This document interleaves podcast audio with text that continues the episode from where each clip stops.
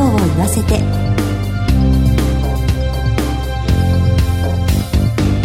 こんにちは。番組パーソナリティの久保井あさみです。コメンテーターは全日本総裁業協同組合連合会会長の松井明則さんです。よろしくお願いいたします。松井です。どうぞよろしくお願いします。もうすっかり日が短くなって秋の夜長を感じるようになりましたよねこの10月の1ヶ月間で日の入りの時刻はなんと38分ほど早まるんです。夕暮れ時にたまにはのんびり懐かしい思い出に浸ってみてはいかがでしょうか。先週から始まりましたこの番組では各界で活躍する著名なゲストをスタジオにお迎えしてご家族の絆や命の大切さなどを考えてまいります。早速この後ゲストに登場していただきます。長い夜の始まりに。今日も15分間お楽しみください。ハートライフありがとうを言わせて。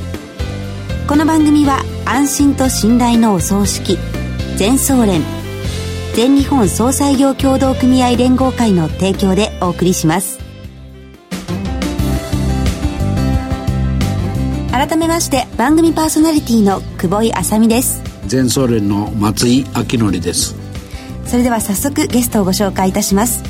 前回に引き続き歌手の湯原正幸さんタレントの荒木由美子さんご夫妻にお越しいただいています。よろしくお願いいたします。よろしくお願いします。お願いいたします。お二人には先週から2週にわたりゲストとしてご登場いただいております。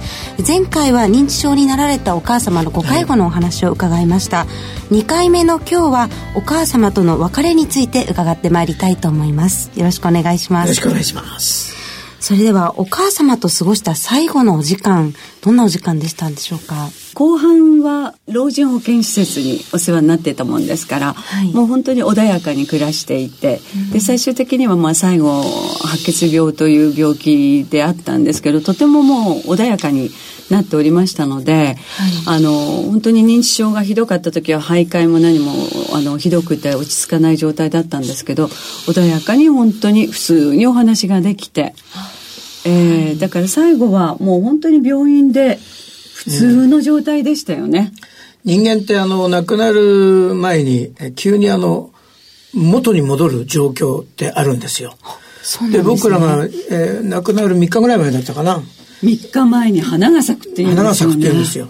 はい。つまりあの見舞いに行ったら今まで本当にもう疲れたこうなんか本当のお年寄りの顔をしてたのがその3日前はシャキッとなんか、あの、20年ぐらい若返ったぐらいの気分で、なんかベッドにこう横になってるんですよ。少し体を起こしてね。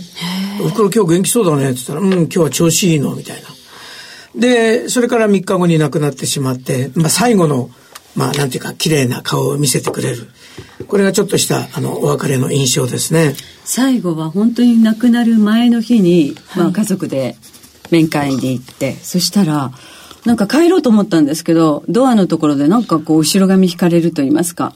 だからもう一回ちょっとおばあちゃんのところに戻って、でもあの酸素も点滴もやってますから、こっちがこうおばあちゃんのところに近づかないと、こう目が合わないわけですよ。で、頬と頬をこうやってくっつけたら、もうありがとうありがとうって私の頬とおでこを撫でて、それでもありがとうって由美ちゃんに悪いことはないよって、こんなに長いこと私のことを見てくれたからって。で、これから悪いことはないからねって言って、うーなんてもうもうみんなで号泣で。まさか次の日に亡くなるとは思いませんから。そうです、ね、でも、それが最後の別れの言葉だったんですよ。人間ってそのなんかこう一つイメージ思い出を残して亡くなるっていうのをその場でこう実感しましたね。そうですね。嬉しかったです。良いことですね。お別れの時というのは覚悟みたいなものっていうのはできていたんですか？まあ白血病であるということが分かったのが12月の24日だったんですよ。クリスマスイブで。で、その時にもう岩原さんも仕事がありますから、変な話ですけど、何があるかわからないって、もう覚悟を決めなきゃいけない。で、岩原さんの車にはもう喪服も全部積んで、どこからでも仕事先から来れるようにっていうふうにして仕事をしてたわけですよ。で、私は私でもう写真も選んでおかなければいけない。最後に着せる着物も選んでおかなきゃいけないっていうことをお正月にしたんですよ。そうやって大事な方とのお別れというのは、やっぱり慣れているものではないと思うんですが。初めてですからね、自分たちで送るのが。身内はね、本当の身内はね。よくそうやって準備をすることができたなというふうに思えるんですが。なんかこう、ずっと長いこと看病していて、最後まで見るんだっていう、その最後っていうのが、私の中では、そこまでが最後だったんですよ。おばあちゃんは、まあ、若い時から病気との戦いがあったけれども、きっと私たちが最後そうやって見送ったら、もう悔いないよねっていうふうにお声をかけたんです。そうなんですね、えー、ということはしっかりしたこうお葬式をしてそこまでが見送るということだということですかね。そうですね。でも86歳ということもありましたので、はい、もう家族葬で静かに穏やかに見送ってあげましょうっていう思いはもう岩原さんも思いが一緒だったので、うん、そのようにできました。でもふるさとで。できたんですね。ええ、まあ直前の話になるけれども、その、えー、僕がちょっと葬儀場の相談かなんか行った時に、由美子とお袋が霊安所でどうもツーショットだったらしいんですよ。つまり誰もいない状態で、由美子がお袋の、まあ、遺体をね、はい、ずっと見守ってる時間がだいぶあったんだよな。ね、いや、安置場ですね。そこに、まあ、由美子しかいなかったんですって。もう、あの、主人と息子はその手続きに行くわけですよ。はい、で、あの時に、あ、一人ぼっちってこんなに寂しいのかなって思った瞬間ありましたね。おばあちゃんのご遺体と私がずっといるわけですよ、二人で。はあ、ここれ以上の寂しさはないかなと思いました、ね、でも本当に二人っきりの別れだったわけだね。そうですね、こうその時一番心に浮かんだことっていうのはどんなことだったんでしょう？なんかもういろんなところから「あゆみちゃんありがとう」「ゆみちゃんありがとう」っていう言葉がねもうずっと聞こえてくるんですよ、もう最後の言葉もそうでしたし、はい、もう息子である正行さんのことも忘れ、孫のことも忘れ、でも由美ちゃんを忘れないんですよ。もう血縁関係以上の何か強いもので結ばれていたんですかね。逆にそういう絆がお袋と由美子の間にできたのかもしれないですね。まあ、お袋はあの自分の面倒を見てくれる由美ちゃん、はい、ということで、なんかすごいもう頼りにしっぱなしという感じでしたか？うん、まあ、そういったお母様を亡くされて悲しみは非常に大きいものだったと思うんですが、どうやって乗り越えたんでしょうか？でも本当に私自由ってちょっと欲しいなと思ってたんですよ。23で芸能界を引退して、はい、ここからもう自由を、どう岩原さんと二人で、あの、ゆっくりデートもできませんでしたので、はい、もうここから二人で、で、あの、恋愛というか、はい、デートができると思ったら、そういうこともなかったじゃないですか。ああんなに自由ってものに憧れたのに、時間ができたら何をしていいのかわからないんですよ。半年なんか、こう、燃え尽き症候群のようになったんですよ。へだからもう岩原さんが仕事出かけると、はい、もう1、2分すると、今日何してんの？どうする？って電話かかってくるんですよ。心配で。岩原さんどういう思いだったんですか？今日も病院行かなきゃとか、そういう思いがずっと半年以上続いてたんじゃないですか、由美子は。お袋が亡くなった後もね。つまり毎日の生活のリズムが、もう病院と自宅の行き帰りが、はい、生活のリズムができてて、それがスパッと終わってしまった、その、今言った燃え尽き症候群になってしまったのは、僕らも横で見ててわかりますからね。そういった意味ではそれをケアするためには、あの、まあ、僕のお袋を見てくれた後の後始末は僕が今度しなきゃいけないんで、うん、少なくとも食事に連れてったり、はい、えー、ちょっと旅行に行ったりと、まあそういうことで、徐々にこう、またこっちの二人だけのリズムを作り始めたってことですね。はあ、じゃあお二人の姿を見て今もお母さん喜んでいらっしゃいます、ね、安心してんじゃないですか。まあ、僕はだから由美子をあのね、選んで、まあ由美子も俺を選んでくれてという、これが、まあ本当に一生の豊作という感じがしますね。豊作です。だからお袋もそういった意味では、まさき本当にいい嫁もらったねっていうところで、僕ら自身は納得してるし、はい、お袋はまあ、本当に幸せな気分で亡くなってってくれたという意識はありますね。そういうことを言っておられたんですか、うん、そうです言っておられたんですか、えー、それでお母さんの兄弟の方もそれは知っておられるんです全部認めてくれてますね。ゆみちゃんよくやったねということですから、まあこれはあの、ゆう子本当に一番偉かったね。うん。すごいですね。だから本当にみんな与えられたことを逃げずに、はい、まずは受け入れて、あの、先のことを考えるとプレッシャーでできなくなっちゃうんですよ。はい、だから今日一日、来年のこと、再来年のことを考えない。今日できることをやっていくと。やっていく。そうするともう明日は来る。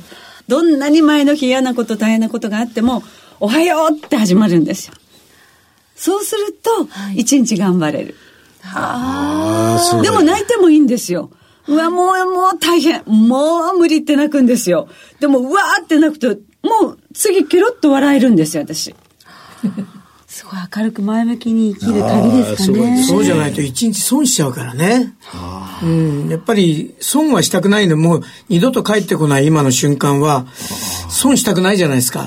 だからまあ毎日のことですからすれ違いがあったにしても、まあそれはなるべく次の日に持ち越さないとかいうようなお互いのルールを作って。それで今でも熱々なんですか？熱々ってもうちは熱々もありますけど、どっちかというとぬくぬくって感じですかね。いやもう本当に2週にわたってお二人からお話を伺っていると、家族に会いたくなってきます。あ、そうです ありがとうございます。ありがとうございました。ありがとうございました。2週にわたり心温まるお話を伺いました。ゲストは歌手の湯原正幸さん、タレントの荒木由美子さんご夫妻でした。お忙しいところどうもありがとうございました。はい、ありがとうございました。全日本総裁業協同組合連合会全総連は命の尊厳ご遺族の悲しみ一人一人に寄り添ったサービスを何よりも大切に考えご遺族の心を形にする地域密着の葬儀者が集まる全国ネットワークです。全総連加盟店ではお葬式の専門家である葬儀事前相談員総裁ディレクターが皆様からのご相談をお受けしております。お葬式のご依頼は安心と信頼の全総連加盟店まで。詳しくは全総連ホームページをご覧ください。すべては個人ご遺族のために。全総連。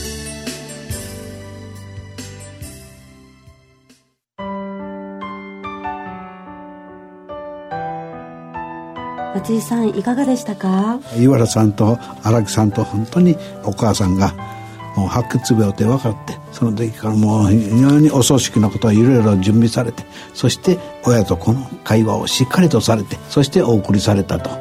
いろんなことを、えー、考えてそして送られたということは非常に良かったと思います。そうですよね、はい、こうお葬式をするまでがしっかりと見送るということっていうのがとても印象的でしたね。今日は大変良い話を聞かせていただいてありがとうございました、はい。あの最後のお母様との別れを振り返るシーンでは荒木さんもこう胸が熱くなって涙が出ていたシーンもありましたね。それでは次回は歌手の大津よし子さんにご登場いただく予定です。番組のサイトからはご感想などメールでお寄せいただけます番組への応援メッセージなどいただければ嬉しいです。今日のコメンテーターは全日本総裁業協同組合連合会会長の松井明則さんでした。松井さんありがとうございました。ありがとうございました。進行はアナウンサーの久保井あさみでした。ハートライフありがとうを言わせて。この番組は安心と信頼のお葬式全総連全日本総裁業協同組合連合会の提供でお送りしました。それではまた来週。